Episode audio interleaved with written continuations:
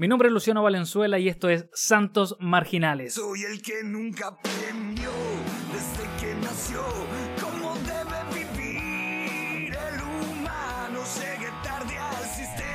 Nos acompaña desde siempre, desde la ciudad de los Andes, hoy pasando cuarentena, cordón sanitario, crisis mundial, Godzilla entre medio, el gran Diego Tapia. ¿Cómo está, compadre? un periplo estar acá. Eh, yo eh, realmente tengo a Luciano a 5 metros de distancia. Supongo que, me, que, estoy bien. Eh, y ustedes también, muchachos. Muy feliz de estar acá. To- toda la orgánica para poder grabar este podcast, loco. Ya lo vamos a contar el periplo que hemos sufrido para estar ausente ni más ni menos 6 meses, más o menos. Sí, loco, el retorno más esperado según una encuesta hecha entre nosotros mismos.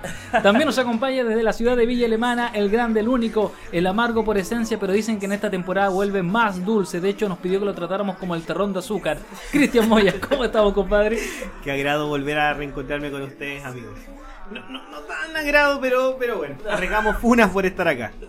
Perfecto, bien, bien. Y también el que querido, amado, odiado, cercano, no tan cercanos por otros, pero aquí está nuevamente en el micrófono, ayudante de jornal, Nito. ¿Cómo estáis, compadre? Buena, buena, los malolientes, ¿cómo están? Oh, contento, loco, de por fin lleguemos aquí. Eh, no sé, me invade una emoción tremenda, preocupado. Hasta por la mí, lágrima. Pero preocupado por. De, de hecho, est- estoy viendo a Nito que, que se está emocionando. Te veo Sí. Es que es imposible no tenerlos cerca de nuevo y no. Sí, yo, yo te- emoción. de hecho, Sí. hay un moco que está corriendo por. Sí, sí. A mí lo que más Salado, por cierto. Lo que más me emociona de, de Nito, ¿Eh? eh, que tiene una mascarilla de mandala. Sí, sí. Oye, no es que estoy incursionando en todo ese mundo de mandala. Es muy sí, raro. sí, sí, sí. Pero estoy preocupado por mí, loco. La pinta ¿Por, mal. por qué, ¿Por qué estás preocupado por ti? Porque aprendí a hablar bien, aprendí a no ser grosero, a no ser ordinario y se me olvidó. Tantas oraciones de, de los radios escucha que oraban por mí para que yo saliera adelante y vengo terrible ordinario. loco. Sí. Sí, sí, tengo que decirlo, tengo que decirlo, vengo grosero con la talla doble sentido ahí. No, bonito. No. Tuve una recaída. Una, tuve una recaída, tuve una recaída, sí. Empezó de cero. eh. Exacto. Empecé de cero, Supone sí. que Me esta-. Claro, se supone que tenemos que avanzar. No. no, pero bien, cabro, bien, bien, vamos, démosle. Oye, bueno, ya estamos en un contexto súper complejo, pero tratando de grabar, tratando de volver el retorno más postergado de, de- de lo que va en la historia moderna, porque intentamos grabar anteriormente, no sé si pueden compartir cuál de todas las caídas de grabación nos resultó. Primero que todo, la gente quiere saber, ¿qué pasó con los Instagram Live? ¿Por qué no continuamos? ¿Por qué no perseveramos? ¿Faltó oración? ¿Faltó búsqueda? No, no creo que haya faltado búsqueda. El tema es que todos están haciendo ganas. O sea, teníamos que competir con eh, grandes pastores, con grandes músicos. Y no tan grandes músicos y no tan grandes pastores. Entonces, entre medio, toda esa ensalada, en toda esa pista estábamos nosotros. Eh, yo creo que se democratizó el tema de los live, entonces no, no sabíamos si eso iba a resultar tan novedoso. Al principio la pasamos bien, recuerdo que hicimos unos live donde estábamos cada uno eh, individualmente y t- 50, 60 personas viéndolo y dijimos, bueno, como que la novedad va por ahí y tomamos ese camino, pero finalmente no lo dejamos de hacer por flojo. Oye, y desde la perspectiva psicoanalítica, freudiana, eh. ¿cómo me explicas crisis on live donde hay un solo conectado? Es, es un poco incómodo.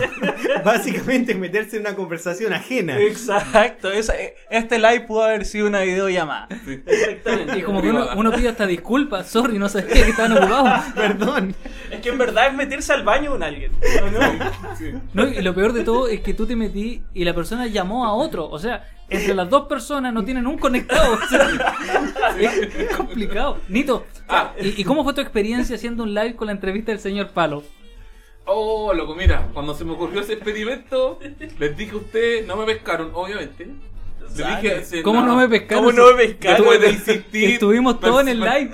Pero después de insistir persisten- No, no, sé que yo, quiero hacer una pausa acá. Ah, Yo quiero sí. desenmascarar desde ya al Nito. ¿Por qué? El Nito es terrible mentiroso. Sí, sí. Y, ¿Por qué? ¿Por y- qué? y yo Sí, creo que ¿por tiene que asumirlo. ¿Pero por qué? Amén. Amén. ¿Por qué amén? Para mi señor. ¿Pero por qué mentiroso? ¿Qué, qué metí? En todo. ¿Pero por qué? Loco, tu vida es una farsa. No, oye, cuando dije, ese cabro quiere hacer un like con un palo. Viejo, ¿a Nadie qué, respondió ¿a nada. qué hora nos íbamos a juntar? Hace dos semanas a grabar un día viernes. El viernes a las 4. Ya, ¿Y, y por qué no nos juntamos? Porque mentí. No, Esa si yo estuvo no puedo una buena. semana. Pero ¿por qué me creen? Es culpa de ustedes, ya me conocen. Bueno, no vayan, no a, puedo, ¿eh? no vayan a creer las personas que no hicimos un esfuerzo en juntarnos y ¿El cada uno falló, falló Nito en primer lugar. Sí, sí. Segundo desierto, tercero después fallé yo, cuarto Cristian, quinto Luciano, pero sí, tú fallaste harto. No. Diego, Diego, Diego, Diego. ¿puedo, corregir tus matemáticas Sí, porque es que, son lo- horribles. es que di- es que dije, se- dije segundo desierto. Por e- eso Ah. dije, no había nadie en segundo No, pero lugar. usted, ¿por qué Ojo, me creen? Si es culpa de usted. Yo, siempre digo el viernes a las 4, para todo, para todo. ¿Cómo no va a conocer que una frase mía de siempre? Entonces, ¿cómo caen en eso? No te hables. Pero Pero, sí. bueno, aquí estamos. Volvimos después de mucho tiempo. Ahora, ¿quedarán marginales sueltos esperando este podcast? ¿Qué, qué piensan ustedes? ¿Hab- ¿Quedará todavía gente fiel, honesta y sincera de corazón? Básicamente sí, eh, básicamente hay mucha gente esperando este, Tiene fe. este podcast. Eh, al querido Instagram llegan semanalmente mensajes de, oye, ¿a dónde hay material nuevo de usted? Eh, ¿Dónde puedo encontrarlo? Así que estamos por ustedes, gente. No es por nadie más que hemos vuelto a este podcast llamado Santos Marginales. Es exclusivamente por los marginales, Luciano. A mí me llama la atención cuando la gente nos escribía y dice, he tratado de buscar un sucedáneo, he, he visto cómo emergen eh, gente que quiere ser marginal y no lo son. ¿Son ustedes únicos o ustedes le copiaron a otros más? ¿Qué nos dice Chris? Hay copias muy malas dando vuelta, amigo mío. Siento que nosotros ya somos una copia. Playo de playo. O sea, pi- piensa tú que estás copiando una copia. Me llega a dar vergüenza esa copia. amigo mío. Pero hay nombres de podcast muy malos, Luciano. ¿Cómo Pero cuál? vamos a comenzar ¿Cómo cuál? así. ¿Cómo No, no, no, no, no, no, no. ¡Habla, cobarde! No, no, no, Tranquilos. ¡Habla, cobarde! Recuerden, Nuestro lema- nuestro lema es sobrevivir sin funa. Lo hemos logrado hasta aquí. día de hoy. Hasta aquí hemos sobrevivido sin funa. Yo tuve miedo en el tema del 10% que su- surgiera alguna pensión alimenticia por ahí y nos funaran. Oh, Yo, yo tenía miedo, debo, debo reconocerlo, Sí. pero, pero bueno, yo creo que aquí estamos, la gente está dispuesta a escuchar lo que se viene en esta nueva temporada marginal, porque aquí comenzamos y solo Dios sabe cuándo nos detiene, porque si no nos paraste vos coronavirus, no nos para nadie. Amén. Cientos de personas dan recetas por internet cómo sobrevivir a tiempos de pandemia y es curioso porque ninguno de ellos había sobrevivido una tiempo atrás. Expertos de todos lados nos dan las indicaciones para poder seguir adelante. El teletrabajo nos tiene colapsados. Poco a poco vamos sintiendo de que la iglesia se nos viene abajo y poco a poco vamos generando nosotros nuestras propias alternativas y buscando nuestros propios caminos para poder sobrevivir. Y es por eso que hoy día los santos marginales comentan y debaten ¿Cómo nos ha afectado a nosotros en lo íntimo, en lo humano, la pandemia? Diego, ¿cómo lo has visto tú? No hay una palabra más ciútica, Luciano, que se ha instalado en nuestro vocablo que webinar. La primera vez que lo escuché dije un grabar. Eh, Sí, sí. Bloquea a esa persona. Algo está pasando con mi micrófono. Sí, que, que suelte el atril, porque de lo contrario no va a poder funcionar. Sí, ahí está. Ahí está. Lo que pasa, contexto para la gente que está escuchando, tenemos eh, la tarántula moviéndose, que es aquí el... Con- consideren, tenemos- consideren que estamos a 10 metros de distancia cada uno, entonces... Exacto, sí. Sí. Es como un teléfono de los de juguete con los, de los perros. A esa distancia estamos. Yo tuve uno. Oye, eh, la palabra webinar, Luciano, se instaló con todo, una palabra totalmente ciútica y también hay webinar cristianos, pero sí hemos sobrevivido bien. Yo creo que eh, hay momentos en los cuales uno se cuestiona de por qué todo tiene que pasar por Zoom o por qué todo tiene que pasar tras una pantalla. Eh, pero fundamentalmente siento eso, de que sí ya estamos acostumbrados, tenemos que asumir palabras, tenemos que asumir también eh, disciplinas como el Zoom, como los Instagram en vivo. Llegó para quedarse y por mucho tiempo, siento yo.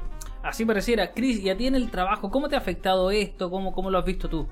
Debo decir que durante febrero yo estaba sacando, estaba apre- aprendiendo a manejar para sacar mi licencia. Tenía todo listo, mis planes decían la primera semana de marzo voy a sacar mi licencia para todo el año ir en mi auto a trabajar. Acto seguido, cae la pandemia, cancelas las licencias, ya no se puede sacar, eh, darle el examen y de pronto mi esposa tiene que ir a buscar y a dejarme todos los días. Soy el símil al niño del furgón. Estoy en medio de una reunión, en medio de una exposición. Y- y- y le tengo que le dejar dices todo tía. Le digo tía. ¿Es tu, ¿Es tu esposa tu chofer? Podríamos decir que por este tiempo de pandemia sí. Posmodernidad en, sí. en todos sus aspectos. Sí. Arrego amigo. arrego Funa. No, no, totalmente, está bien. Está bien. Sí. No, no, no, está delicado. Sí, está delicado ese tema. Está muy delicado ese tema. Todo es Salgamos. Hoy todo es funable. Rectifico. Autocorrector, eh, tiempo de podcast. Nito, ¿y a ti cómo te ha afectado el tema de la pandemia? ¿Cómo lo has vivido? ¿Cómo lo has enfrentado? Mira, yo en mi caso, el otro día me vi al espejo y vi un leve sobrepeso. Sí, sí, en un, en un rango leve, entre los 5 y 20 kilos más o menos, ¿cachai? un estudio que hice de mí mismo. ¿Y sé por qué me di cuenta? Porque yo tengo, en mi casa tengo ropa para ponerme, po. ¿Cachai? Y Que, sí. que generalmente se usa para Es- eso. es- Claro, lo claro, más claro, probable. claro, claro, claro. Me iba a ponerme esos pantalones a salir de cancha, llegué hasta la mitad, loco, y el pantalón buzo. Hay que decir que hoy día llegó envuelto en una frazada. Sí, no me entra la ropa, loco, no me entra la ropa. Y, Nito, bueno, y, más- y la- y el plan Hilson, Vettel para vestirte No, con ahora pitillo? mucho más atrás. Ahora todos sus pantalones son pitillos, ¿eh? porque no le entran. Y son pitillos porque me quedan chicos. Pues, Yo no le dije- fueron fabricados pitillos. El otro día lo vi y le dije, Nito, ¿y por qué andáis vestido de torero? No, si un buzo. un buzo, no, estoy en sobrepeso. Y aparte, me- con, con el, todo el nervio de la pega, me, me creció un tic, loco. Tenía un nuevo tic. Sí. ¿Ya? Es como un gritito que me da de repente. Así no me miren si.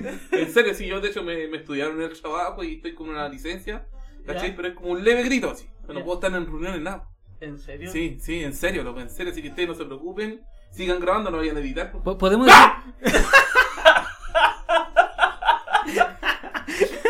Oye, ya, pues loco. con- ya, Todo, pues, todo bien. te- yo creo que estamos evolucionando para un super taldo Nito. Sí, un No, pero es trabajable, evangélico. trabajable. Antes me daban cada 10 minutos, ¿cachai? Pero ahora. No, no, estoy superando, superando. Estoy, estoy con psicólogo, todo. Oye, perdón. Me cobra 20 lucas. Recién Nito dijo una palabra que predomina solamente en Limache Valparaíso, salida de cancha. Pero ¿cómo Explica- de cancha? explícale a toda la gente qué es salida de cancha. La, La gente no sabe qué es Ah, eso. pero ¿cómo no? La serie de cancha, un buzo. Pantalón. Un buzo para, para meterte al agua, para... Para bucear. No, un buzo, una Como. Diego cómodo, es el líder de los millennials, que nos enseñe cuál es la variación del buzo. Hoy en día les llaman Jogging. Eh, estaba buscando esa palabra no la encontré, our joggings. Sí, sí. Loco, para un poco con ponerle palabras distintas a lo que conocemos Sí, universalmente. sí, sería cancha. pues. Sí, cabros, hagan algo más útil que... Sí. La otra estaba leyendo que está de moda el sun driving. No sé si sabes lo que es el sun driving. Eh, básicamente es colgar la, ropa al sol. Sí. Wow. Y una, una tendencia. Oye, no tengo que ocupar secadora y sol afuera. Wow, qué, qué- qué increíble eso. Oye, ¿y la ropa de calle qué es lo que es? No, eh, en- ¿Cachan ese concepto, no? Ah, eh, outfit. ¿o El no? outfit. Sí, Ah, sí, sí, outfit. sí, sí, sí. Sí, Claro, sí. un poco. Sí. Bueno.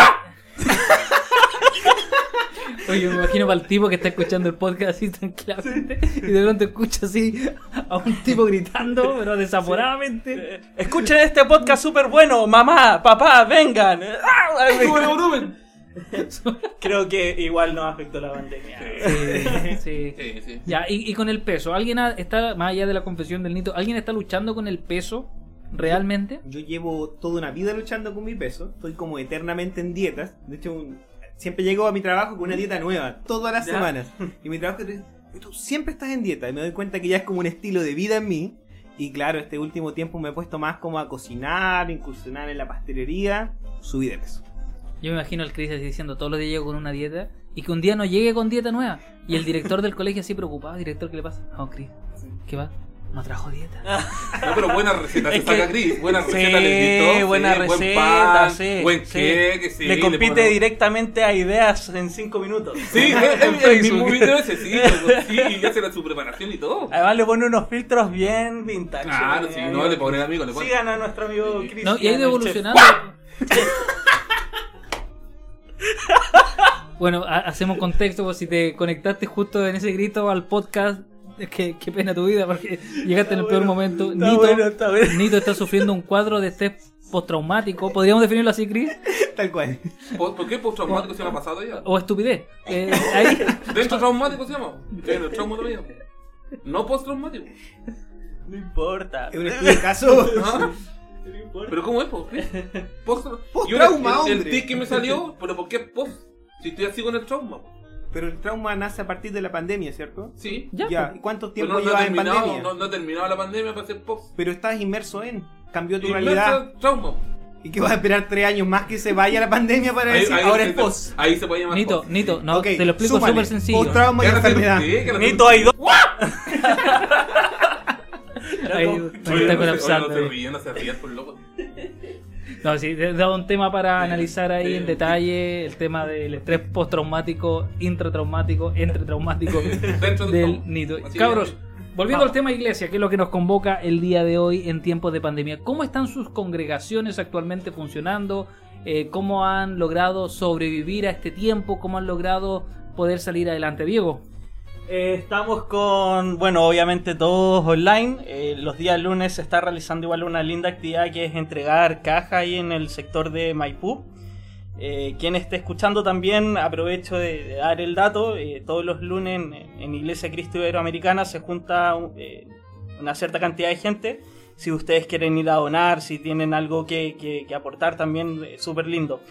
Pero fuera de eso, eh, Luciano, eh, toda la semana estamos con eh, cosas en, en Instagram, eh, con Facebook. eh, ya está instalado el tema del, del servicio online. Se, se- ya se institucionalizó. Está institucionalizado, sí. De hecho, tenemos ya encargados web. Bueno, si antes había uno y ahora el equipo como que se... ¿Podemos decir que es la evolución del tipo del PowerPoint? Sí, pues la evolución... sí, sí. Y la, y la primera era la de las diapositivas. Yo me imagino el loco angustiado, terrible, que tenía Zoom. Él tenía Zoom porque ¿Ya? contrató Zoom en algún momento y el pastor dice, ¿sabes qué? Tú te vas a hacer cargo de los Zoom de la iglesia. Y el loco no, no sabe cómo llegó un chancho arriba de un árbol, no sabe cómo llegó tan arriba. Y ahora la iglesia depende de ese tipo. Sí, el, el Zoom eh, mantiene a la nación completa, Luciano, en realidad. En Zoom We Trust. Sí, el Zoom we trust. Chris, ¿cómo ha sido en tu iglesia? ¿Cómo va todo por allá? se mantiene bien a pesar de, de todo. Eh, creo que tenemos el día de hoy estudios bíblicos, grupos pequeños, comunidad de vida, matrimonios, servicios normales. Tenemos eventos especiales. E- eso me llamó la atención. Que generalmente es como que se mantienen todos los servicios normales. Pero ahora, por ejemplo, tuvimos el aniversario de la iglesia y se hizo como una especie de late show donde hubieron invitados, humoristas, música. Bueno, ¿Quién, quién fue de como- humorista? Mira, no me reí. Fue el Chocopete. Bueno, el pastor estuvo orando, estuvo clamando y Dios le Chocopete. reveló. sí. No sé si se equivocó el de las diapos, pero decía humorista. No me reí, pero, pero fue un buen momento. Fue un buen momento. ¿Puedo, puedo, puedo simplemente ondear en la intimidad? Porque me imagino que estabais con tu señora y tú estabais reclamando por el humorista y estabais declarando de que era fome y ella decía como Chris ya po".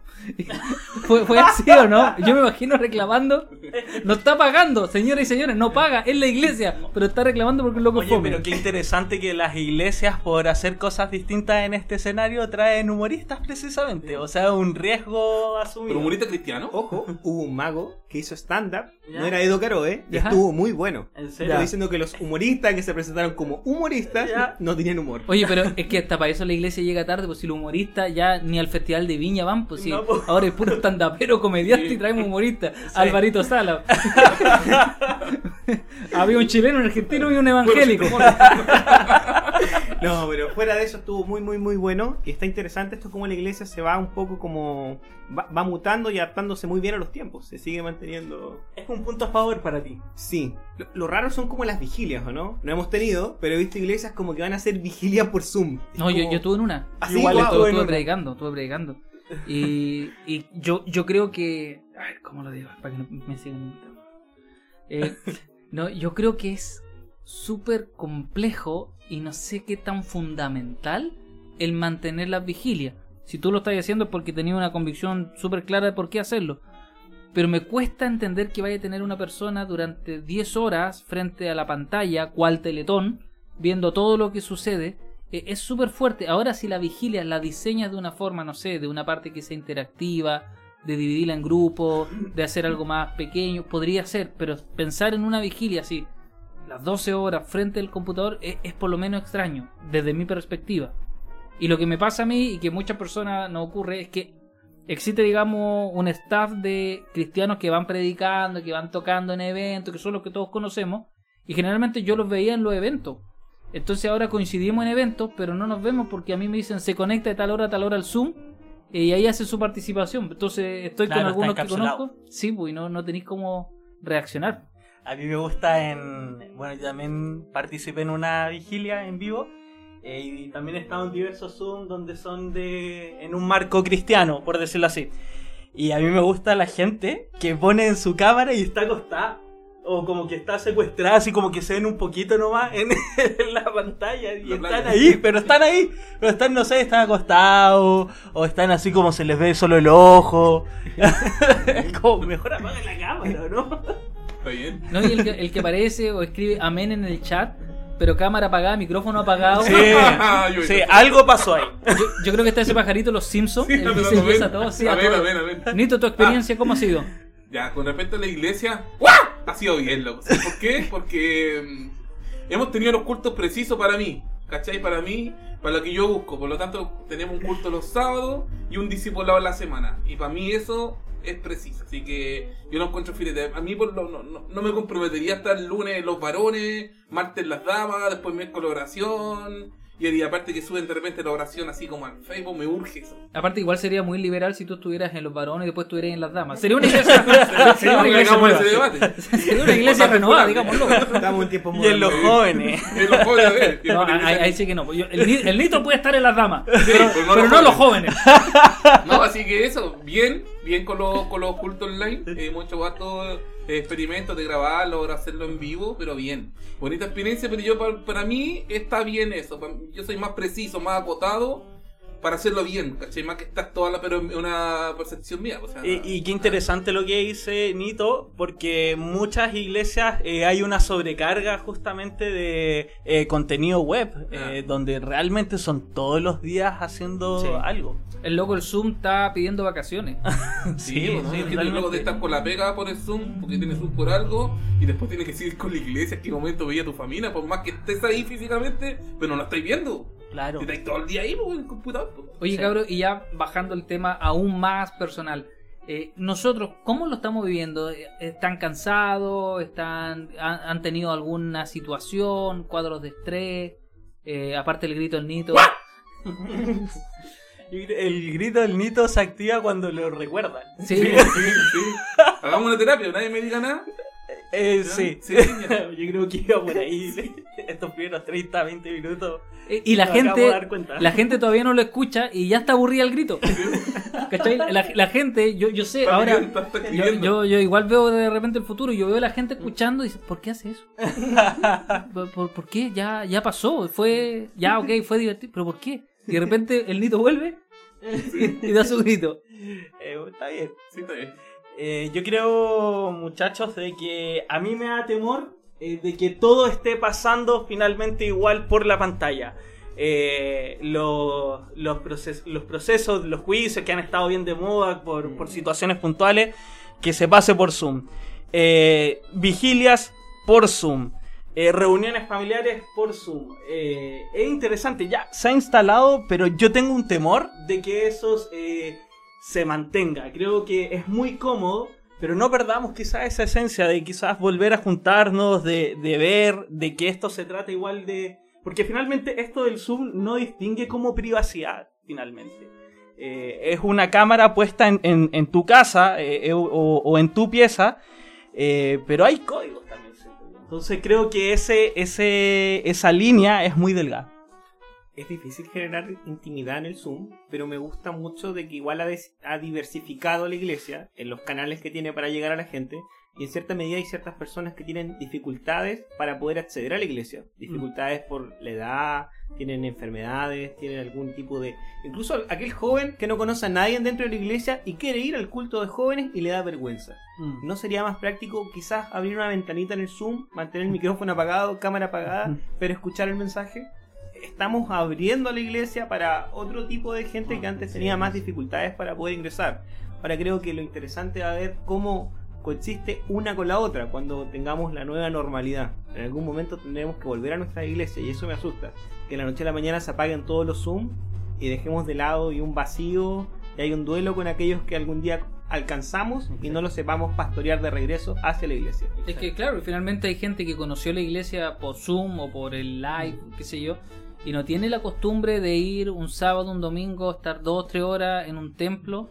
Igual es fuerte porque tú estás discipulando a alguien, estás tomando a alguien en esa cultura. Nito, Y tampoco te hace miembro. No existe oración de fe, ¿Cómo si tú soy eh, eh, un hermano online, soy parte de la iglesia?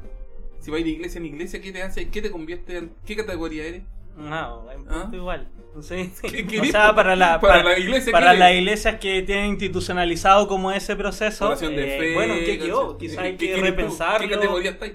Eh, o sea, está, está bueno igual eso. de- es- ese pensamiento. Sí, pues. O sea, está, bueno considerarlo, no que hayan categorías de hermanos. No, o sea, Hay categoría. Solo hay para categoría, aclarar, sí. solo para en este caso habría hermano free y hermano premium. claro, claro.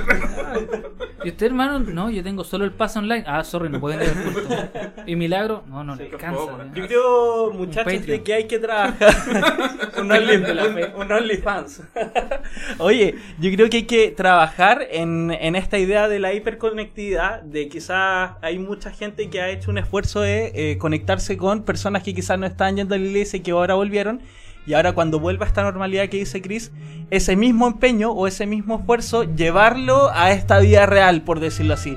Que esas mismas ganas que tú tuviste de ir a buscar a un amigo o de reconectar una vieja amistad, que cuando no hayan barreras eh, limitantes como la cuarentena, eh, que siga ese mismo espíritu. Yo creo que también ahí recibe mucho de un trabajo post iglesia también, de que esas mismas ganas estén aún. ¿sabes qué? yo creo que no.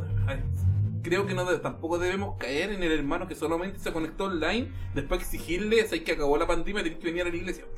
No, O sea, no, si no, no, creo que sea una exigencia. eh, Pero siento que decir, ese... Pero ven para la iglesia si tú si terminó la pandemia, no que yo quiero seguir online. No, pero yo creo, bueno, no quiero ir a la iglesia física. capaz eso va a ser por consecuencia, pero yo creo que tiene que ser un tema de la conectividad, no tanto, el fin quizás puede ser la iglesia, bueno, y ahora eh, eh, crezcamos espiritualmente dentro de una iglesia, pero esas mismas ganas con las cuales tú reconectaste a alguien para saber cómo estabas es la que tenemos que llevar a esta nueva realidad, a eso me refería. Sí, no, totalmente. Yo creo que esto tiene que derivar en una comunidad.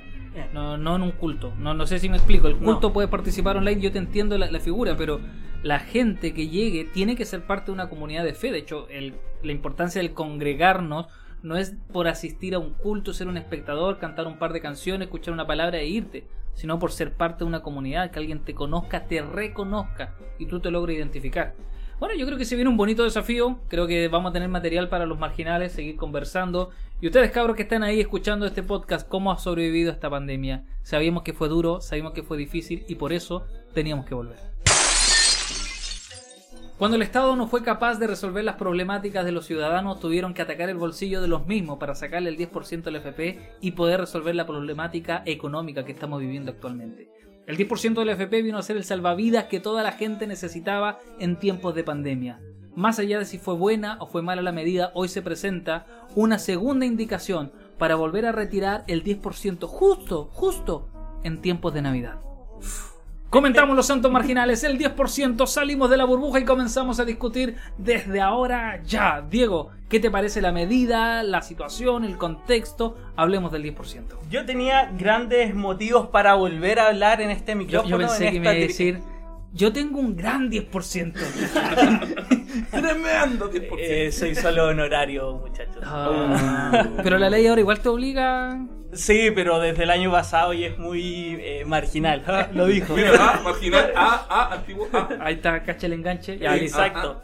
Eh, pero una de las grandes motivaciones que, que yo tenía era poder hablar de estos temas políticos, de estos temas que finalmente nos influyen a todos y hablar del tema del 10% es algo que eh, nos están pidiendo también eh, la gente que escucha este podcast. ¿Qué opinan los marginales sobre el 10%? Y mi opinión es que está bien, que es una medida correcta, sui generis, evidentemente, ya vamos a explicar por qué es un poco extraña, pero me parece una idea correcta, Luciano, el, el hecho del 10%. Chris, ¿cuál es tu mirada en torno a, a esto? Yo no sé si estuvo bien o estuvo mal, de que lo estoy disfrutando, lo estoy disfrutando. Yo Eh. pedí, saqué mi 10%. Oh. Ahora sí. Es más, me comí mi 10%. Con la receta. subí un 10%. Y ahora me pagué una dieta, director. Y, y en ese sentido me, me quedo con el debate del 10%. Sí. Todo lo que hubo previo a llegar al 10%. Comenzar con... eh, la votación en la Cámara de Diputados, en la Cámara de Senadores, que el presidente dará el veto, no dará el veto, estábamos ahí a punto. ah, ah. Era como, no sé, la final de la Copa América, como el palo de Pinilla. Estamos ahí, ¿se- ¿ocurrirá o no ocurrirá? ¿Va a haber el veto no va a haber el veto? ¿Qué es un veto, Diego, todo esto? Oye, perdón. Alberto. eh, Oye, yo quiero decir, eh, a propósito de eso, que no, no estoy muy seguro, pero eh, fue la transmisión que más eh, gente vio en la historia de la, ca- de la tele del Senado y de los diputados. Hubo muchas personas. 90.500. ¿Esa es la cifra? No le crean al Nito, el Nito miente. Por favor, Yo le ojos abiertos, esa es la cifra, Pa- Nito. paremos, paremos. Gente, el Nito miente. Yo- Lo tocamos. Yo le pregunto porque Nito es activo usuario de Sí, Facebook. sí. Sí, se Sí. enfrasca en altas discusiones también con Sí, gente Yo extraña. polémico. Sí, sí, sí. Pero, pero yo no sé si es un fenómeno del 10% de la pandemia, porque también pasa que ya hemos visto todo Netflix, ya no hay nada más que hacer, entonces empezamos a ver al Nano Calderón formalizado, Oh, empezamos no, a ver las votaciones, Sí. y es como estamos muy pendientes de cosas que antes nunca habíamos estado pendientes, no así de los servicios. Dicen que el sermón del hijo pródigo nunca más va a ser igual después de los de Nano Calderón. Nano Calderón. Era buen, era buen cabrón Nano, Nano I- Calderón. Ideas geniales que nunca se harán realidad. Eh, contexto evangélico, hijo pródigo con Nano Calderón. Ya, focus, focus, focus, volvamos. Diego, el Cris te preguntaba qué es un veto, porque decían que la idea que se promulgara la ley, que finalmente se promulgó, de hecho algunos ya la gastaron, Cristian, eh, pero dicen que no querían vetar esta ley. ¿Qué significa eso? Lo que pasa es que nuestra constitución política es sumamente presidencialista y le da muchas atribuciones justamente al ente que es el presidente de la República y él, en palabras muy coloquiales o muy sencillas, él puede decir si ese proyecto es apto o no para la República o más bien para la gente que está en la nación. Eso es, el, presidente por más de que se legisle en diputados, en senadores, que pase por comisiones, la última palabra la tiene el presidente. Entonces había un margen o había un estrecho comentario que pudiese ser de que nuestro presidente pudiese vetar este proyecto. Pero, pero, pero, pero, este veto político no se hizo porque la figura del presidente ya está bastante baja hubiese sido antipopular de parte del presidente vetar una iniciativa de este tamaño, ya que toda la ciudadanía estaba. El trasfondo, muchachos, de todo esto, siento de que esta votación del 10% es un voto netamente político. Es un toque a un sistema que era literalmente intocable, que son el sistema de, pensiones de nuestro país. Un modelo que nadie había tocado en ninguno de los momentos y que nunca había estado en discusión para reformar.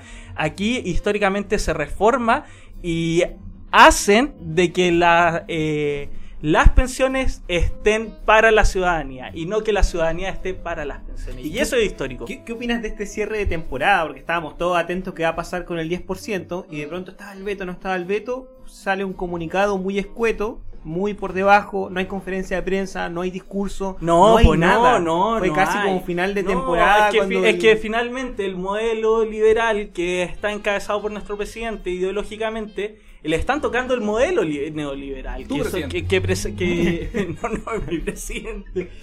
Eh, le están tocando el modelo, entonces no. Obviamente cuando se promulgan las leyes hay fiesta, hay una ceremonia, porque es algo que está dentro de las líneas políticas del sistema de gobierno. Pero en esta oportunidad no. O sea, Se sintió muy como lo del picado, ¿no? Como Sí. que todo por debajo, es como, "Mm, vamos a hacerlo, pero no hubo nada, nadie lo aplaudió más que nosotros. Es que, ¿sabéis qué? Y este es mi último comentario. eh, No, no, por favor, no te vayas. No, No, no, no, dale, dale, está bien. no, respecto a Dale, este tema. dale. Pero no te vayas. eh, Diego, Diego, Diego, no te vayas. No, no, no, el que no sacó 10% no puede seguir pagando el micrófono.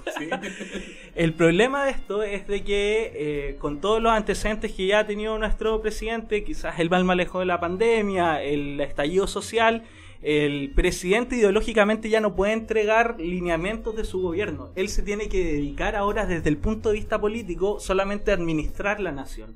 ¿Qué quiere decir esto? Que sus ideas, sus programas, eh, sus iniciativas eh, ya no van a correr porque la ciudadanía ya lo tiene bastante presionado. Nito, Sí. A mí lo que me sorprendió esa campaña del miedo que hubo. No sé si ustedes recibieron los mails. Si tú retiras el 10%, estás seguro, estás claro que en tu vejez vais a estar muerto de hambre, no tener que, que percibir, ¿cachai? Te empezaron una campaña con la ministra. No creo que haya comprado unos plasmas con el 10%, ¿cachai? Entonces- bananero, dijo Claro, un el- ministro. Claro, entonces tú ves gente dándose un gusto que quizás no debiesen. como el profesor Rosa. Voy a darme un gusto. ¡Ay, oh, sí, el primer final. ¡Ay, Guru, Guru! Ya. Bueno, muy 2005 la referencia. Sí, igual. mira afuera. ¿Sabéis qué? Era bonito, concéntrate. Ya, pues, e- esa campaña del, del miedo que hubo y, esa, y, y los ministros o esa ministra llamando a que no, no- la gente no compre plasma. Entonces yo decía, ya está bien, está bien. Si en tiempo de pandemia comprarse un plasma no corresponde, pero ¿por qué solamente Entonces, ellos ¿le pueden? dando el favor al gobierno, Nito? Sí, sí, no. De que decía, de ¿por qué, ¿por qué solamente ellos pueden, cachai? ¿Por qué solamente ellos pueden darse un gusto en el supermercado de comprarse un aceite Belmont, me da cuenta, cachai? ¿Por qué ellos solamente pueden darse esos gustitos? ¿Por qué la gente no? Cachai, independiente, que obviamente va a haber afectado su pensión, cachai, pero... No sé, ¿por qué, ¿por qué tanto miedo? ¿Por qué nos tratan así como, como niños? No sé. No sé, pues de repente uno anda gritando cada cinco minutos.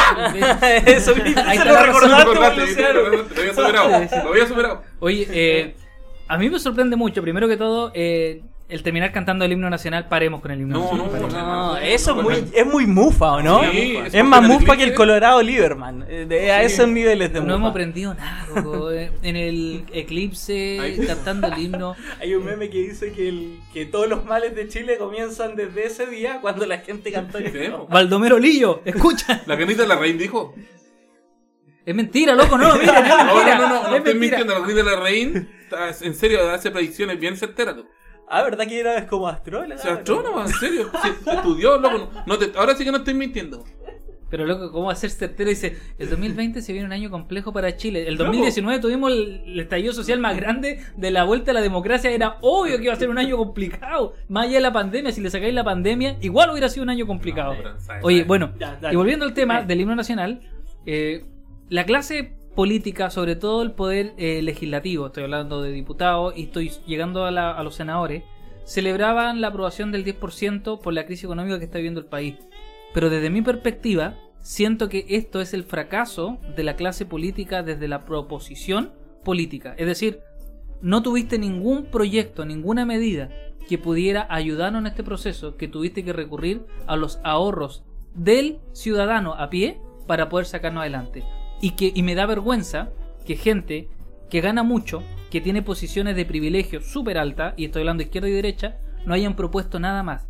Que en algunos lados se hayan quedado simplemente con criticar al gobierno y que por otro lado se hayan quedado simplemente con defender al gobierno y propuesta cero. Y finalmente esto viene a ser un salvavidas. Y le quiero decir a la gente de izquierda y de derecha, para mí esto no es ni un fracaso ni un triunfo de ninguno de los dos, porque los dos perdieron desde el momento en que nos dieron una solución a la altura de lo que el país necesitaba. Yo creo que eh, sumando quizás a la, a la discusión ya lo que, lo que estamos hablando y lo que dijo Luciano, que es totalmente certero desde, desde su punto de vista, me parece que esto es un voto político. Es un voto político, recordemos de que el oportunismo en la política es un arma y, y muy, muy, a veces muy mal visto socialmente, pero los grandes políticos son literalmente oportunistas. Eh, sí, es muy sui generis, es muy extraño porque finalmente todos los partidos de izquierda que son pro Estado son de ayuda social, de que el Estado po- po- por medio de políticas públicas se tiene que hacer cargo de los problemas a nivel nacional, está solucionando la crisis con los ahorros individuales de las personas. Mientras tanto, el partido oficialista está ofreciendo ayuda justamente como los bonos de 500 mil pesos, el bono de emergencia.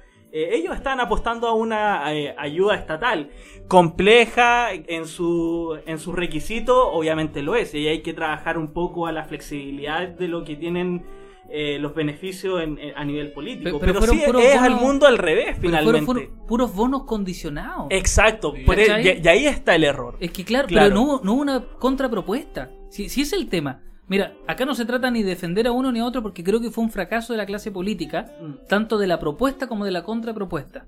Y finalmente persevera una idea, y que insisto, acá no podemos hacer un juicio de valor si fue bien gastado o mal gastado. Claro. Yo creo que en el bolsillo de cada uno no hay que meterse. Exacto. El tema es que Mm. la clase política no estuvo a la altura de propuesta porque Exacto. vamos a dar un bono, pero si es que la persona es colorín, si va a tal lado. Claro, si- sí, Como de había- 500 mil pesos. había mucho- demasiado estupendo. requisito, Eso fue sí. Oye, y, si ganabais una luca más, loco, una luca Una más, luca. te lo perdías. Y loco, para exacto. un poco. Entonces, Sí.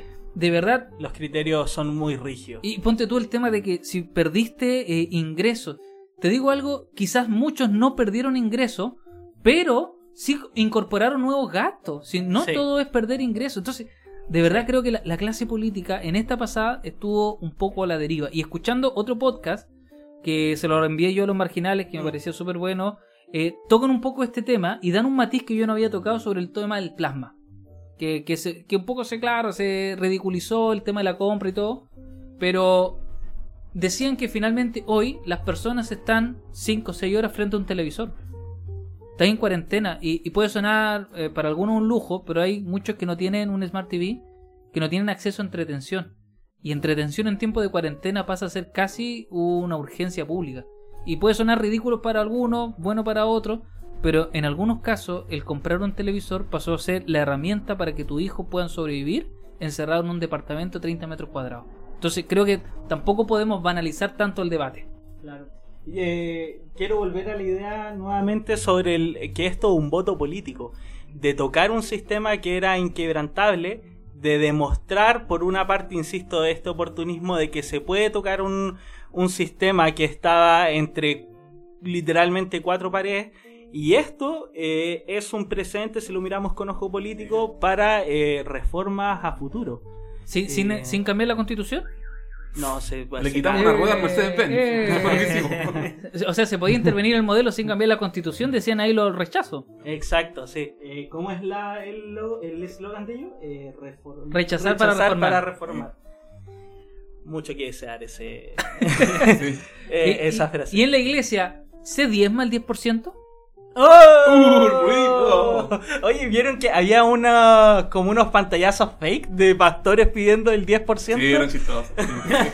No sé si no te va a ir al infierno. sí. Sí, y, y con nombre y apellido, pastor tanto, tanto, así, hola hermano, ¿cómo está? Hizo el trámite del 10%, Dios lo bendiga, un versículo, recuerden la cuenta de la iglesia, tanto, tanto. Pues se debe diezmar. El 10%. Es que lo que pasa es que yo creo que los pastores estaban en éxtasis, porque es el 10% igual diezmo, entonces como que todo calzaba, esto era bíblico, Dios, era Dios mismo bíblico, en numerología. Es bíblico.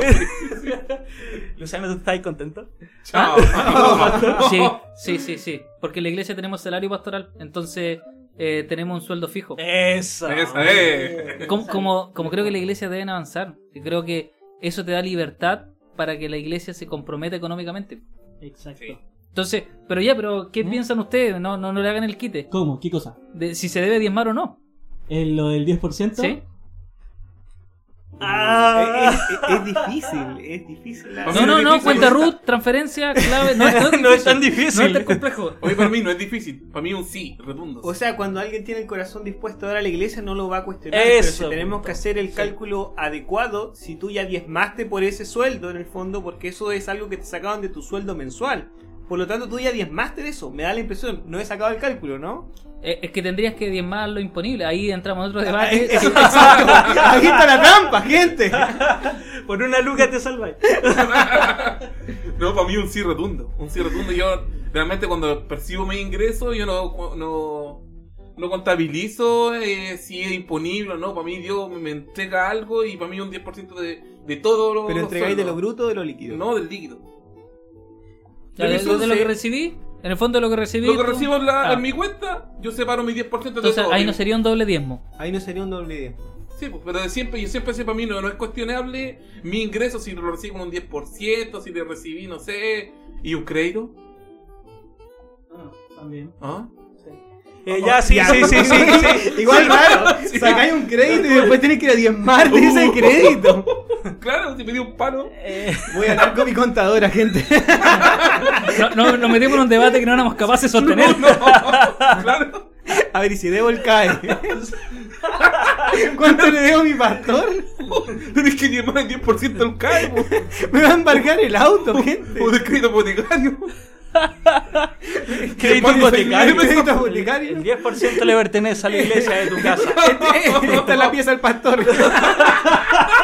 Qué buena buen debate. Ay, Sí, sí. O una, un asiento de tu auto. No, Es maletero, gente. ¿Por qué? Antes no tenían este debate, antes los antiguos. No, y yo me Cuando se imagino. creó la ley del 10% no estaba este debate. No, yo no. Disponible. Saltos marginales marcando tendencia, gente. Esto no está en ningún podcast. Se diezma 10%. el 10%. ¿Ah? Juégatela. Claro.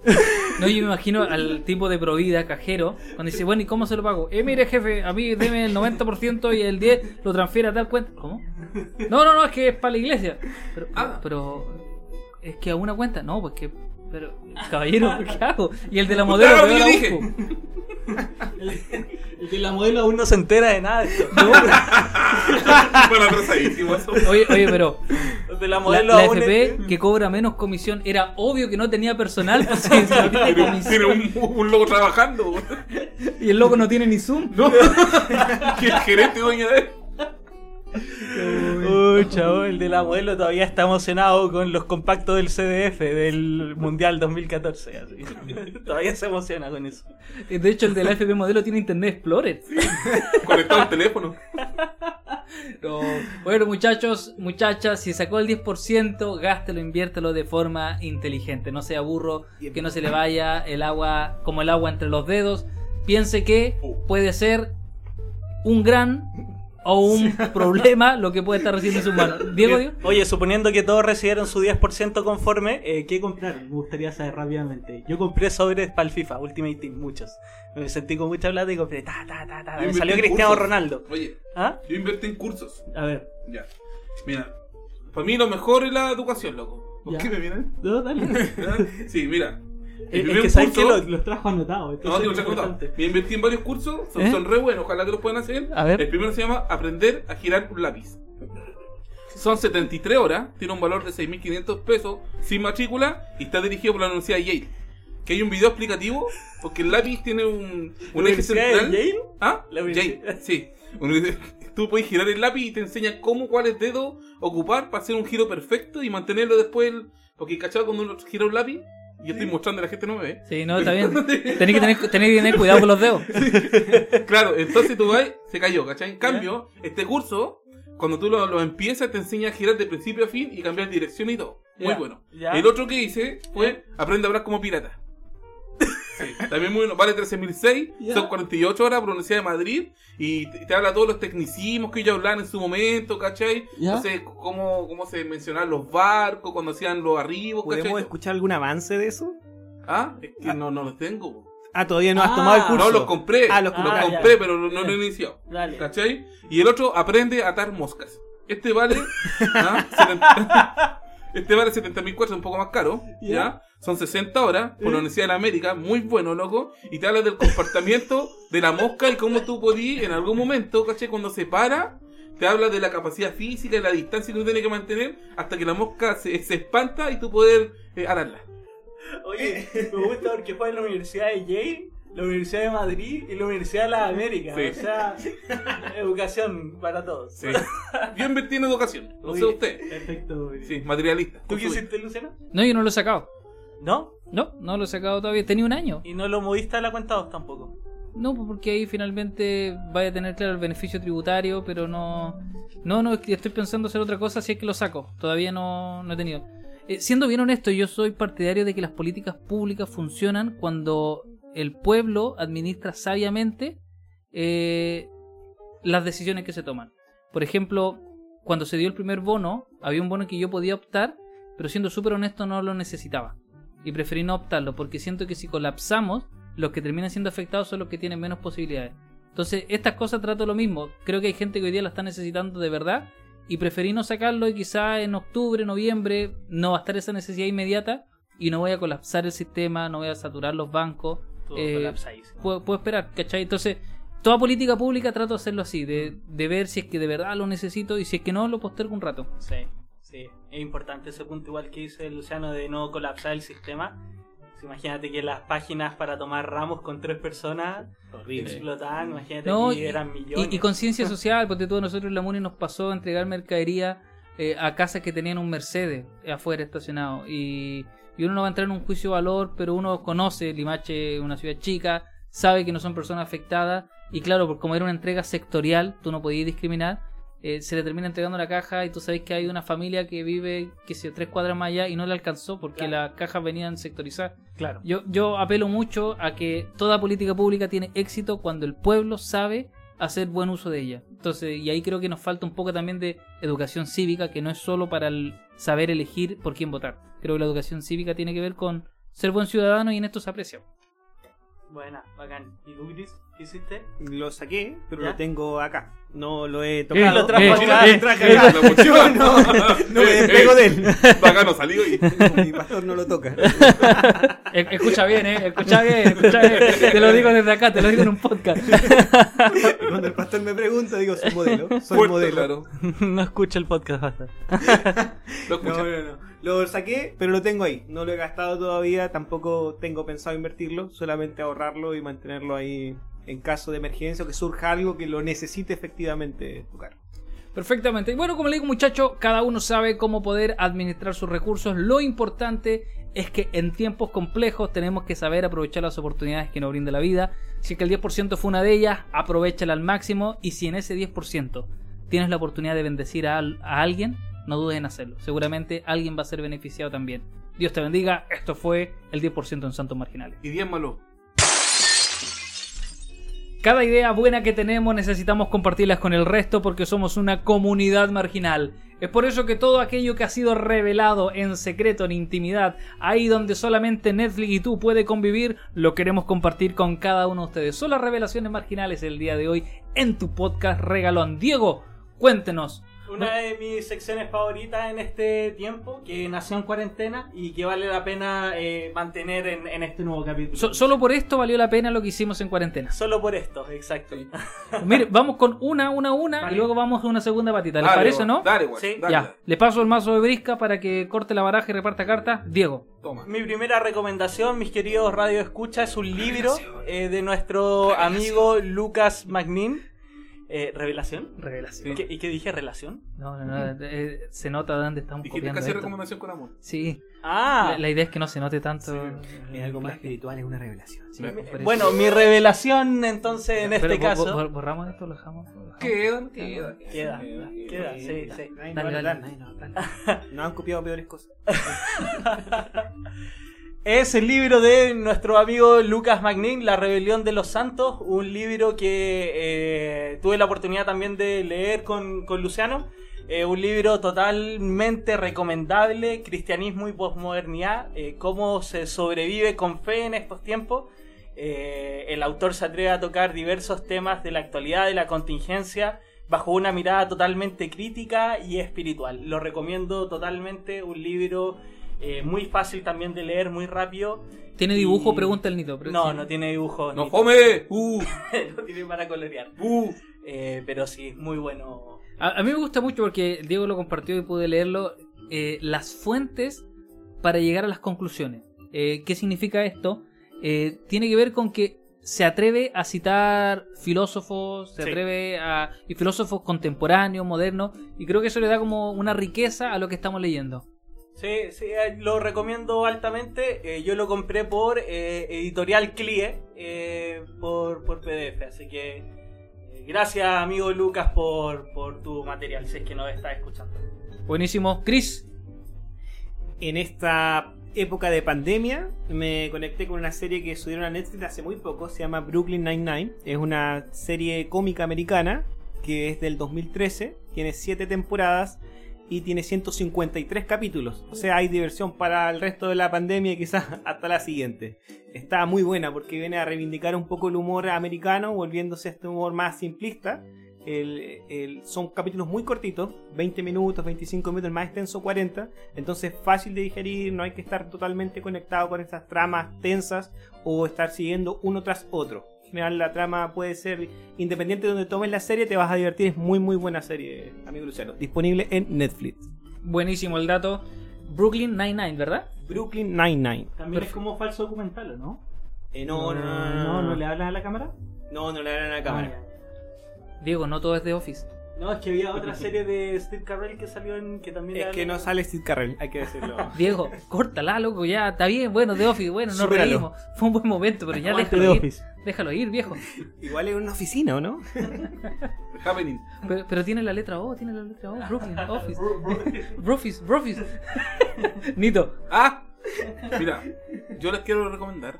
revelar, hombre, una Yo les revelación. quiero revelar, revelar, revelar una revelación que se llama más o menos, más o menos así. Se llama High Score. El mundo de los videojuegos. Es una serie que está en Netflix y es muy, muy buena. La voy a, de hecho, la he visto dos veces. Habla de la historia de los videojuegos como parte, los primeros diseños, las primeras ideas de los videojuegos hasta ya la evolución de los días de hoy. Parte por Atari, Nintendo, Sega y todas sus derivaciones, las máquinas de video, la clásica de la ficha. Así que muy bueno, muy bueno. ¿Tú, tú eres de ficha no? ¿Ah? ¿Eres, de ficha? Era de ficha, sí, me gasté. De hecho, el vuelto del pan se convertía Sí, era ficha. en ficha. Sí. Sí, sí, sí, era de ficha. ¿Y y qué máquina jugabas en la época? Eh, yo era más de Street Fighter que de Mortal. Ya, Sí, Street Fighter sí. 2. Es- Balrog, jugaba con Balrog, que era más fácil. Partí maletero, maletero. Maletero. Maletero. Y después con Guile fui evolucionando. Pero me mantuve ahí. Yo no, eh, no era muy. Me gustaba mucho, pero no era muy bueno. Por lo tanto, tenía que buscar un personaje más co- fácil. como la vida misma. Así me he tenido que defender hasta el día de hoy, gente. Que la ficha valga la pena, lo tiene tatuado Que- bonito sí, en su sí, pecho. Sí, en la nalga izquierda. Sí, loco. Hasta que la ficha se haga costumbre. Sí, sí. No, pero yo sí, sí fui de ficha. Así que ojalá que puedan los, los amantes de los videojuegos. ¿Cuántos capítulos? ¿Ah? ¿Cuántos capítulos? Diez. Director. ¿Ah? El nombre del director. Torimi Yakama. Pare de mentir, Nito. Nito, pare de mentir. Es que igual puede ser, o sea, No, japonés. es que yo me imagino a Nito cuando llegue al cielo, así, y esté en el juicio final, Ya. y San Pedro hablando con Jesús diciéndole, eh, las mentiras de este loco, ¿la- ¿las cuento como pecado? O ¿Sabes que el otro día hablando así un leve paréntesis? hablando con San Pedro, Sí, estaba bien en Zoom. Estaba pensando en una predica de Dante Gebel que hablaba del, del discurso de Jesús. ¿Ya? Cuando no sé, dice que ningún mentiroso entrará al reino de los cielos, ¿cachai? Y yo decía, chuta, loco, ¿qué queda conmigo? Y Me, me dio para pensar. Eh, ¿cuál- ¿Cuáles son mentiras? ¿Cuáles son bromas? ¿Cuándo mentí por un bien por un, un bien común? No sé. ¿existe la mentira blanca? Si existe. Tú no podés decir la verdad, vos, siempre. No La podés men- decir, tú tenés que omitir información, pues no, tú no podés decir tan, tan decir la verdad siempre, podés ir a Ah, razón La, vida. la mentira como mecanismo de sobrevivencia. Sí. ¿Han visto la película La mentira original? No. Es muy buena, es muy buena. Está en Netflix también. No, en Amazon Prime está. Eh, es bien buena. Ahí se ve cómo sería un mundo si nadie mintiera. Es entretenido el. Sí. Bueno, ¿cómo llegamos del videojuego a la mentira? Porque tú mientes. Ah, sí, porque yo miento. Ya. No, ojalá que puedan verlo como muy bueno, muy bueno como lo- los locos van diseñando los personajes, como fueron diseñados Pac-Man, el Galaxy, ¿cómo se llama el que el primer juego el más famoso? Invader. Space Invader. Space Ya. Invaders. Ahí muestran cómo el loco diseñó los monstruos, muy bueno, muy bueno. Yo, yo me imagino al tipo que está escuchando el podcast ahora y, y no sabiendo si es que busca la recomendación o no, No, porque de verdad. fi- finalmente es mentira. Y, el loco va a decir, Nito, ¿sabes qué? Esa Eh, la busco y no la encuentro, envíame un link. Y yo transpirando. Y le mando No, un link falso. No, no, en Y, serio. y le envía un link. y el tipo se mete al link y el loco dice, debe ser BTR. Porque no me carga. Una Esta página no existe. Porque todos le hemos echado la culpa a BTR cuando BTR no tenía la Sí. culpa igual, po. Sí, ¿Cachai? sí. No, pero véanla. High Score, el mundo de los videojuegos. Ah, buenísimo. Yo quiero recomendar un. No, no sé si es documental, pero es una serie documental, creo, de, de Netflix que es Zac Efron, con los pies en la tierra. Ah, ya. Si, si la han visto, yo de verdad eh, la coloqué así como casi ruido blanco. Es decir, ya, mira, ya comamos algo, le dije a mi señora, mientras tanto veamos esta cuestión. Ya. Y, y me encontré con un muy buen documental, una muy buena serie que te va contando cómo una persona a través de un momento de querer cambiar se encuentra con una verdad totalmente diferente. Y el tipo comienza a mostrarte la vida saludable, pero no desde la típica perspectiva de las calorías, de los carbohidratos, sino desde el vivir bien. Y se encuentra con un podcaster eh, gringo, forrar plata a diferencia de los chilenos, que estamos acá en la B. Pero se encuentra con un podcaster que el tipo se encarga de hablar de los alimentos y de los superalimentos. Creo Buena. que tema que podríamos conversar más adelante como marginales Sí. en base a cómo está la dieta de los cristianos en general. Y, y bueno, y el tipo le reconfigura la forma de vivir. Eh, y, y eso es súper interesante a propósito de la dieta que hablábamos con el Chris, porque no es solo come esto, deja de comer aquello, sino por qué estás comiendo, eh, qué estás bebiendo. De hecho, el solo capítulo con el que comienza hablando del agua y el agua mineral, ya es como que te explota el cerebro porque te das cuenta que tú estás tomando cualquier cosa menos algo que te beneficia. Wow. Y la gente te dice, no, toma agua, agua. Y dice, no, no, tú tienes que tomar agua que te aporte porque el agua es un alimento. Y, y ahí ya cambia la figura porque yo no recuerdo una pirámide alimenticia con agua. Sabemos que tenemos que estar hidratados, pero no viéndola como un alimento. Así que Sí. recomiendo si la pueden ver con los pies en la tierra de Zac Efron, vale la pena. Yo eché de menos que bailaran. Eh, a los High School Sí, Musical. que Zac Efron es- No hay baile. Zac- No baila, no, Zac no, Efron no. es Troy Bolton, po, viejo. Así Troy- que sí. yo le voy a escribir a Efron y le voy a decir, baila. loco, si vos vais a hacer algo y quería enseñarme, está bien, enséñame. Pero baila. Pero baila. Pero baila. Sí, Baila, o sea, es como si ayudante jornal no gritara. Oye, y propósito de agua, qué responsabilidad, Roxana Muñoz, tu dieta de agua. Ah, me parece muy poco prudente. Creo que le van a hacer un sumario. El Estado se querelló contra ella. Sí. No, Imagínate. no vale la pena hacerla. ¿Ah? La descarto. No, no vale No, No, no, Chris, no, Cristian, no sal la de ahí, sí, sí. sal de ahí. Bueno, a eso quería llegar, Cristian. Ojo que no todas las dietas son Tú que buenas. sigues muchas dietas. Esta no. De no. Eh, esta no, De hecho, Chris, es, es mentira el podcast y no, no estamos grabando, es solo para hablar contigo. No está bien, viejo. Sí. No te ves Lo voy a dejar. Una dieta No te de chela, por último. Una dieta de chela. Diego, segunda, re- epa, segunda revelación. Eh, una serie que se llama Mother Love está en Amazon Prime. Está basada en cartas al director eh, del New York Times. eh, y son. Cuando, cuando fuiste a Nueva York, ¿viste si podías sacar un diario gratis o no? Sí, Sí. sí, sí. sí. ¿Sacaste? To- Allá es todo es refill. De- de- Viva el ¿cómo? refill. Eh, que tú puedes sacar, por ejemplo, café. Tú compras el vaso, no compras el café. Entonces, eh, tú puedes rellenar cuantas Yo me veces volvería quieras. Yo estoy viendo como la cara de. Nito se comienza a Yo me volvería loco. No, yo, yo Me sacarían momento- fotos, sí. no puede ser. Sí, o sea, pero igual ahí hay típico chileno. Ya aparece el. Eh, Es que el sacando- chileno más pues, Sacando spray con Coca-Cola. Abajo la llave, ah. Sí. Yo, yo puedo com- comentar un momento eh, tercermundista que tuve en Nueva York. Cu- Cuéntalo. Ca- caché que en la tienda de chocolate Hershey, ¿Ya? tú entras y te daban un chocolate. Y la visité como 15 veces. yo, yo confieso, confieso. Oye, Y Sí, ahí hay una tienda de M&M que también entré. y está muy cerca. que está, eh, exacto, está ahí en, como en el punto neurálgico. Le comenté a un amigo y me dijo, ¿y te robaste M&M? Y en realidad yo no robé, pero creo que todo el mundo lo hace. Ah, Literal- era- era literalmente Todo el mundo es como, si no fuiste a la tienda, tienes que... O sea, si si fuiste a la tienda, tienes que robar M&M. O sea, o sea, siento que perdí plata, entonces yo compré. Me sentí muy ciudadano eh, Americano. Y no me gustan los M&M. Y compré, ¿cachai? Porque estáis ahí, pues tenéis que comprar. Sí, tenéis que comprar. Todos tienen un valor agregado. Bueno, volviendo la a Modern. Love. Mother Love en Amazon Prime, eh, 10 capi- 10 capítulos. Oye, vamos a los Shubi, vamos a los La Shubi. ¿Y dónde está? En la pantalla, al lado de las pantallas. Sálvate, vieja, con. La, la tienda serranita. No, da- gran, gran valor. Fruna, Oye, Calumón gran- Pelayo no está acá. Fruna igual fue funado. En un momento sí, de veras, pero bueno, eso No, ya, gran, Ya gran llegar serie. a la suma y a la Gran- funa. Ya gran- vamos a llegar a la gran funa. serie, de- por favor, déjeme terminar. gran serie Mother Love. eh, el amor visto desde distintas perspectivas. Recomendable totalmente. Muy buena e interesante. Y no, no es como un amor y vivieron felices para siempre. No, no, tiene su punto de vista. Por ejemplo, el primer capítulo, un spoiler, es de una chica que eh, un conserje es su figura paternal. Entonces en ella se genera este vínculo amor- amoroso y juntos crían al, eh, a su hija en este caso sin ser ellos pareja. Sino que lo fundamental, gente, es el amor. Anda, no hay mandilo. Es muy buena. Bueno, eh, pareciera ser. bueno, después de esta aclaración de Nito se me acaba de ir el, eh, el nombre ya. Pero ah, pareciera ser, Diego, que finalmente el amor gana, como decía Rob Bell. Sí, Love Wins. Sí. Pum. Y por si acaso, sí sé lo que es Rob Bell. Una vez escribí un comentario ¿Ya? y alguien me escribe: Pero Pastor, ¿usted no sabe quién es él? Sí sé quién es. Es que no ha leído sus libros. Es que sí los leí. Es que no sabe lo que hay. Es que sí sé, pero la frase está Sí, buena. un loco completo alto, contacto.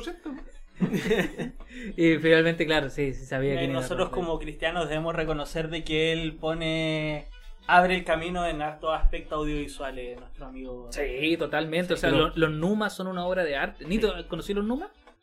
Sí, pues vivieron en Himalaya. Ok. Chris, tu revelación. Mi revelación es una película que también está en Netflix, eh, protagonizada por Jennifer Lawrence. Eh, se llama El corazón de una madre. Es una película del 2017. Es una película bastante onírica. Cuesta un poco entender cuando la persona está soñando y llega a un mundo más fantasioso o realmente está conectada con su realidad.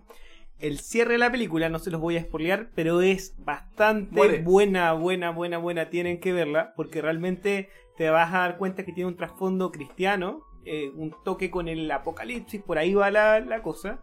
Y de repente tienes que verla incluso más de una sola vez para lograr encontrar todos los detalles o todas las referencias bíblicas que tiene esa película. Ah, mira, qué bien. Muy, muy, ¿Cómo muy se buena. llama? El corazón de una madre. Corazón de una madre. Sí, eh, es un poco fuerte, hay que decir, eh, para mayores. Vamos a dejarlo ahí. No tiene escenas particularmente sexuales, sino que de, eh, hay violencia explícita o muy gráficas. Así que, ojo ahí. Perfecto. Nito, su revelación. Sí, siguiendo la tendencia del Mother Love, vamos, ¿cómo es el tuyo?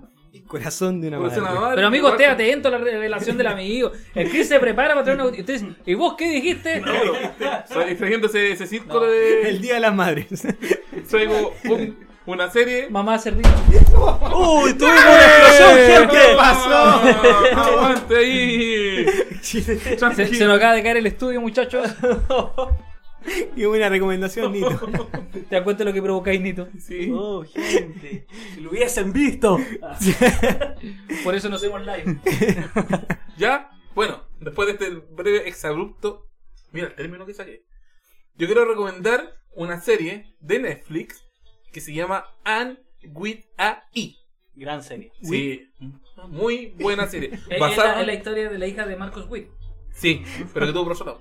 Sí, Ana, Ana, la que mueve la Wii. por eso no, no puede retirar. Marco Wii no puede retirar el 10%. Mira, Ana, la que mueve la Wii. ¿Qué onda? Ana la brava al Wii. ¿Estás seguro que está recomendando? Ana, Wii. Mira. ya. Focus. Quiero recomendar Anne with a E. ¿Cómo estuvo la pronunciación? Horrible. Ya, pues, brother. Anne with a. Conchale a nuestro radio, escucha de qué se trata. Ya, esta serie Anne with a tan E está basado en el libro que se llama Ana, la de las tejas verdes, bonita la huerfanita, como le dicen acá en Chile. La de las tejas verdes. Sí, sí, basado en el libro. Esta historia está basada entre el año término de 1800 y 1900. ¿ya? Ahí está basada esta historia de Ana, que es una niña huérfana, ¿cachai? Que eh, se fue, iba de casa en casa hasta que la adopta una familia. Y ahí empieza su vida, una muy buena familia, y empieza la historia de ella, que logra estudiar, ¿cachai? Y logra entrar a la escuela, se le hace difícil en un principio porque la discriminan, pero ojalá que la vean, toca, toca temas como el feminismo, toca temas de, de educación y todo, así que por favor, por favor, véanla muchachos. Anne with a E. Neces- Ana, ¿no? Necesito que la vean Sí. porque el Luciano tiene su micrófono apenas. El Cristian también. Sí. Yo también estoy sujetando hasta que colapse. Entonces hicimos todo lo posible para que esa recomendación en este Sí, momento estamos salga. todos firmando con una mano, con una pata, con todo. Exacto. Para poder Nótese que el nido no pone nada de su parte. No, y, ni- y el único que tiene su micrófono Pero yo estoy- en su lugar. Yo no puedo hacer dos cosas a la vez. Eso. afirmo un micrófono no puedo Oh, hablar. gente, por favor, véala más, más por nosotros. Sí, Sí. sí, sí. Va a valer la pena. Ahora puedo leer el libro mientras. ¿no? Va a valer la pena, cabros. Oye, y yo simplemente terminar con una recomendación de libro que es de Jesús Adrián Romero, Besando mi rodilla. Eh, si pueden leer ese libro, eh, muy no, no es el último, el último es Adornando Tumba, pero Besando mis rodillas son una serie de reflexiones súper íntimas, eclesiológicas en gran parte, eh, hab- hablando de la iglesia, pero de esa iglesia no institucional, no de ese culto que dura dos horas de las canciones, sino de las relaciones que tiene él con cada uno de sus miembros, de cómo descubre a Dios en los procesos cotidianos, de cómo las cosas simples se convierten en grandes sermones. Por ejemplo, cuenta cómo nace El Ayer te vi fue más claro que la luna, que es un disco tremendo, que es una canción maravillosa, pero cómo esta surge desde el encontrarte con un niño en un aeropuerto que no tiene para comer. Eh, y te va narrando estas pequeñas vivencias que se transforman en grandes relatos, en grandes historias. Es como el lado B de lo que nosotros vamos conociendo de, de la discografía y de Jesús de Romero en general. Besando mi rodilla, yo lo compré en Kindle, me salió como 5 dólares, no, no vaya a gastar tanto y está muy muy bueno. Eh, y Jesús Adrián Romero tiene esa particularidad de que escribe muy bien, de, de que es un muy muy buen escritor, te entretiene la forma en que él cuenta las cosas, vale la pena darle una vuelta. Explica, por ejemplo, de, ay, pero él celebra Halloween, lean el libro, ahí explica todo el trasfondo, no caiga en prejuicios, no lo lea apresuradamente. Eh, ahí se habla también del vínculo donde a él lo asemejan con el catolicismo y donde él explica básicamente la figura de por qué no es ecuménico. Vale la pena darle una miradita ahí a besando mis rodillas de Jesús Adrián Romero. Yo lo llegué sin querer al libro, lo compré y me, no me ha decepcionado. Así que eso pues muchachos, yo creo que actualizamos ahí nuestro catálogo. Las revelaciones van a ser subidas al Instagram de Santos Marginales en las historias. Por si acaso alguno no alcanzó a tomar apuntes, Toma. nota, no tiene para anotar, se las vamos a subir a las historias destacadas toda la semana. Dale, guacho. Increíble. Qué, qué buen, qué oportuno, Cristian. No, siempre bueno. así, escribe así. Yo lo conozco hace años y es así. Es así. Es así, escribe así. Nada que hacer, pues muchachos. Entonces, vamos ahí a ver el Instagram y vamos a ver todo lo que está siendo publicado. Parecía imposible de volver, pero lo hicimos. Parecía difícil de llegar, pero llegamos. Parecía difícil de producir, pero ha sido hecho. Chicos, chicas, muchachos, ¿qué es eso? El apocalipsis. Para, pues zombie? niño. Eh, El 10% que invirtió el Nito en su auto. le, puso, le puso un programador a la bicicleta. Sí. No, muchachos, se termina una entrega más de Santos Marginales, el podcast regalón. Diego, ¿qué te pareció esta eh, volver a las pistas? Volver a las pistas, lo estaba extrañando mucho. Lo logramos por fin. Eh, los extrañaba verlos. eh, fundamentalmente nosotros íbamos a volver con la condición si estábamos los cuatro en físico, es decir, vernos, grabar en un lugar. Porque no nos dio eh, para, para los en vivo, no había la magia, no estaba la chispa. Pero hoy ha quedado evidenciado, muchachos, mis amigos, de que esto está más vigente que nunca, que los podcasts y que toda la gente que también lo escucha tiene algo que decir. Así que la discusión está abierta eh, para que pongan sus comentarios, para que podamos interactuar también en, en nuestros Instagram, en el Instagram de Santos Marginales.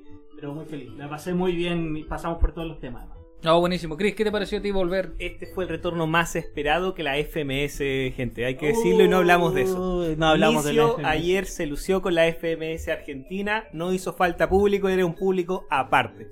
Así que también lo pasé muy bien, al igual que ayer viendo la batalla de los gallos, así que estuvo increíble este capítulo. Eh, aprovecho de activar las redes sociales, el Instagram de Santos Marginales, propongan temas, retroalimentación, estamos un poco eh, tibios todavía, pero ya vamos entrando a la zona, ya se vienen los nuevos capítulos de la segunda temporada de Santos Marginales, amigo Luciano. Nito, ¿algo que decir al cierre del programa? Sí, eh, contentísimo por, por haber estado aquí y me quiero despedir con un estudio. No, como ya no es Ya, reflexión. No, ¿Reflexión? no, esta ¿Tú temporada. te das cuenta que hay gente que adelanta los 50 minutos hora Ah, sí, que estuvimos y No, para eh, esta parte? Esta, esta temporada no va a ser de reflexión, sino de estudios. A ver. Ya. El premio Nobel de Ornitología en 2006, el señor Robert Plant, eh, de la Universidad de California, hizo el siguiente estudio. Durante seis años estuvo observando el compor- comportamiento del pájaro carpintero o el pájaro loco. ¿ya? Y este vio que el pájaro está todo el día machacando una madera.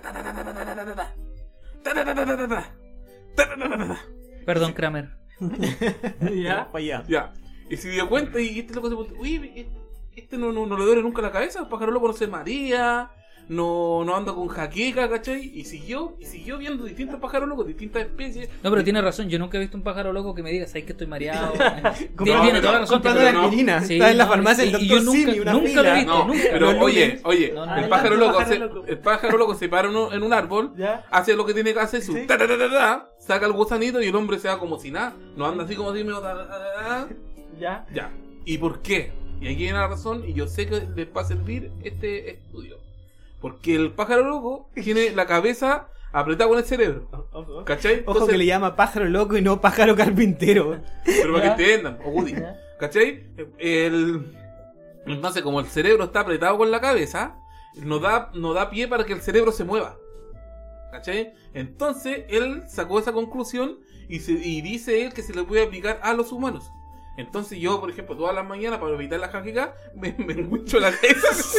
Y se azota contra la puerta. No, me enguincho en la cabeza, entonces mi cerebro me da pie para moverse. Entonces yo, loco, en serio, terminé jaqueca, no más Tapsin, no más Solven, no más ninguna de esas pastillas para, la, para dolor de cabeza, simplemente winchaladora aquí en la frente y te la voy apretando día a día y así la cabeza se aprieta contra el cerebro. Ahí, ahí tienes Putin. La cura para el coronavirus está en Limache, se llama Nito. Ahí está. Nito es más grande que tus problemas. Está buena. Imagino a la, a la esposa del Nito en la mañana. Juan, ¿qué así? ¿Por qué estás golpeando la pared?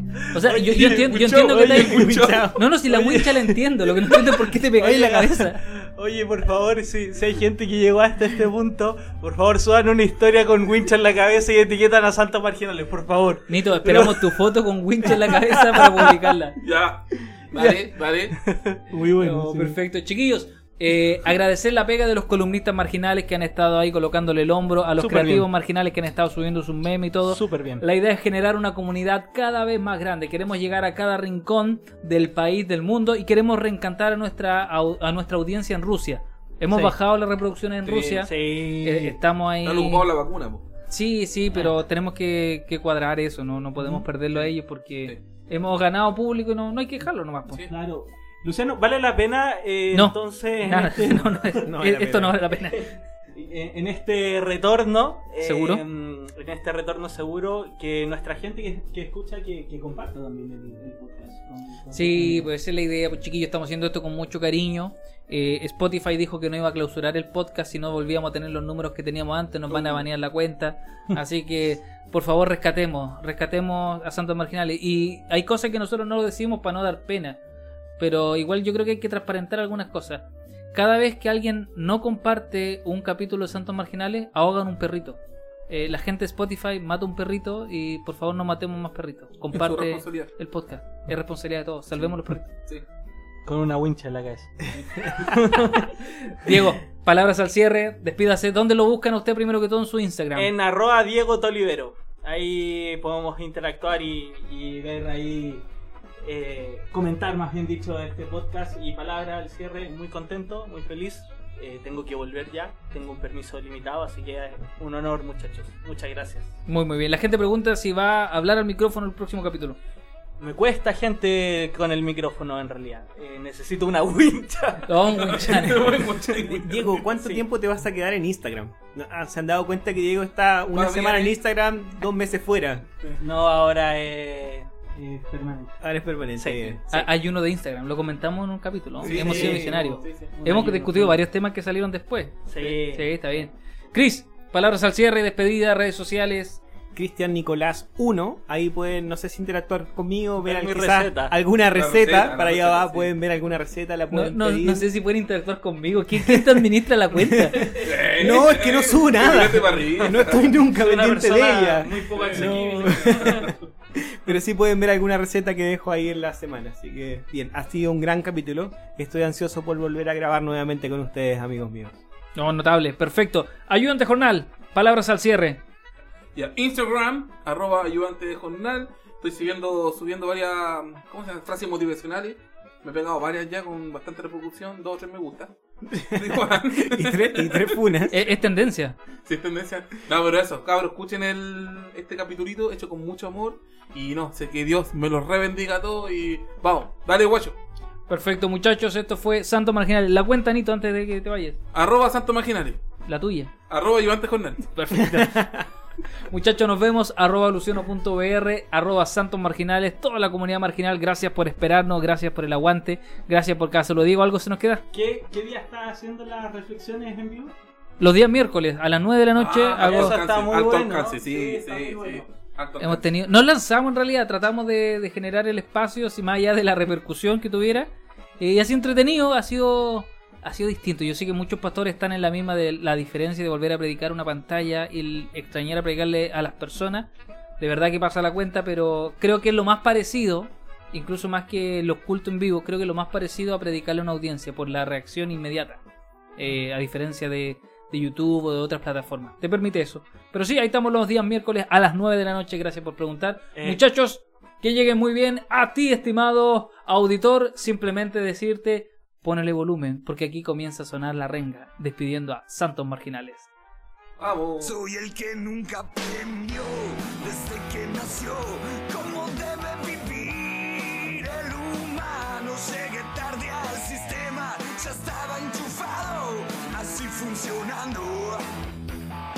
Siempre que haya reunión, será mi opinión la que en la familia me salte